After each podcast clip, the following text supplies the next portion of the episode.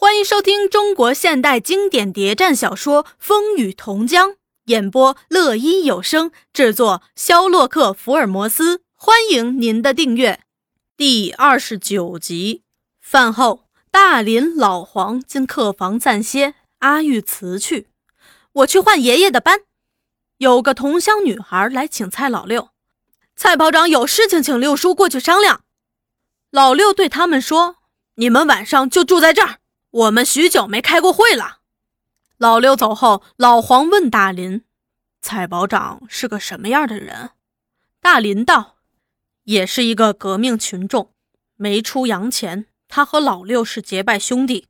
出洋后，看来比老六运气好些，干了十年小贩，赚了点钱回来，在乡上开间小杂货铺，就不曾再出去了。这村几乎是个女人村，除老头，又还。”少见能办事的男人。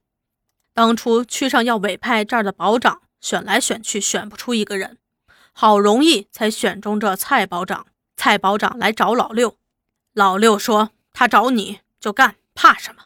但蔡保长胆小怕事，办事能力又差，他说干不来。老六却鼓励他：“你把担子扛下，有事儿我们两个商量。”这样，蔡保长凡村中大小事务就来找老六。老六出的主意，他都听，就和老六当保长差不多。预算给他们送茶水来了，送完茶水，他又借故逗留会儿。看来有什么话要说，大林请他坐。大嫂坐。预算不坐也不走。大林又问：“有事儿吗？”每次来，他都主动找他谈谈。在这满身创伤、满怀忧虑的中年妇女心中，问题也顶不少。预算拿不定主意，该不该在老黄面前谈，又怕这时不谈，大林离开了就没机会了，所以颇多犹豫。大林便鼓励他说：“有话就说吧，这儿都是自己人。”于是预算才开口道：“这话我早就想说了，就怕说错了。”大林道：“自己人嘛，说错也没关系。”预算鼓足勇气。你和老六做了这些日子朋友，你也知道他的脾气。他做人心肠好、忠厚、爽直、热情、勇敢，都是好的。大林微笑着插进一句：“就是貌似不好。”预算忍不住的也笑了。听说城里很乱，我们这儿离城又近，老六一点儿也不在乎。你看他那本本写了多少包歌，都是叫人提心吊胆的。他又随身带着他，进城买鱼带他，下乡卖鱼带他，余杭的账写在上面，人家欠账写在上面，他那些包哥也写在上面。万一给查出来，他没有再说下去。但是大家都知道他后面要说的话。大林望着老黄，老黄也觉得是个问题。这样一个同志，就算负了一定责任的党员，怎能这样大意？他自己编包歌没什么，预算受到鼓励，胆子更大了。还在卖鱼的时候，带着把扬琴到处乱唱，自己唱，教别人唱，说是宣传革命道理。他刚刚唱给你听的那首包歌，现在是到处有人在唱，小孩唱，大人也在唱。老黄忍不住的问：“哎，你为什么不劝劝他？”预算摇摇头，苦笑道。我劝过他，对他说：“老六，万一反动派打听出来，不坏大事儿。”你想他怎么说？把眼睛一瞪，说：“你懂什么？干革命就是不怕死。我也知道，干革命不要怕死。干了革命，反动派又抓不到自己辫子，不是更好啊？”老黄非常同意他的看法。革命者、共产党员不是生来就要找死的。但到了非死不可时，也不要怕死。预算深深的舒了口气。我是个妇道人家，没出过门，没见过世面，什么都不懂，就怕他自己找苦头吃。大林忽然问他：“你们现在怎样了？”预算红着面：“哎，好得多了。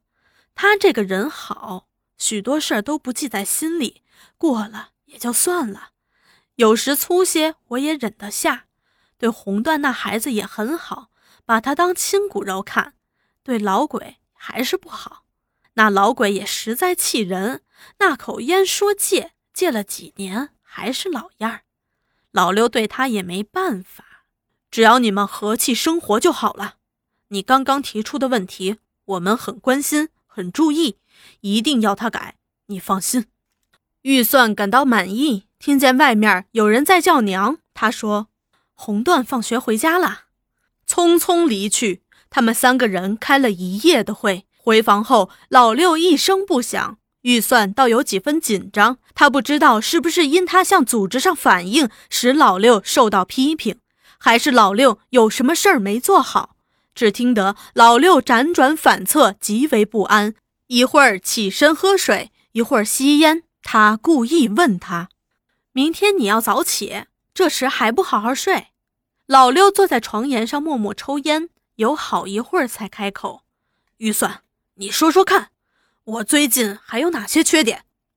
预算心跳着，对，就是那件事儿。大林他们找他谈了，却说：“你说什么事儿呀？我不清楚。”说着也坐了起来。老六面向他，神态和平诚恳。今晚大林和老黄都批评我。预算问：“他们说些什么呀？”老六道：“话很对。”就是有点吃不消。他们说我用一个普通党员水平在工作。预算问：“是不是关于你教唱歌仔的事儿啊？”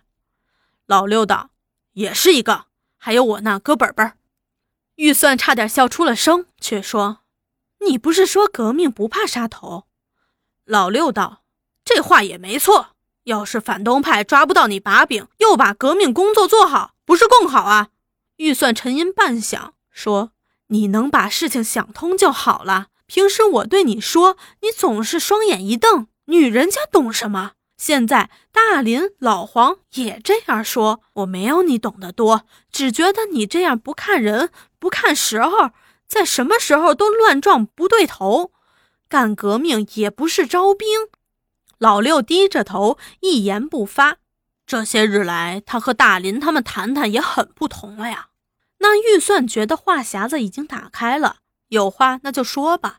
接着又说：“要是你做的是正经事儿，我不怕你被杀头，也不怕自己被杀头。从陈红同志被害后，我常常在想这件事儿。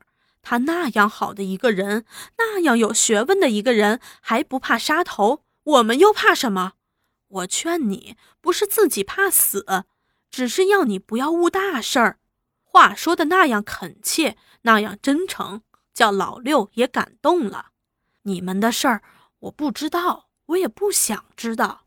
我看你们都在奔跑，为穷人奔跑。我自己也常常在想，我能替你们做些什么呢？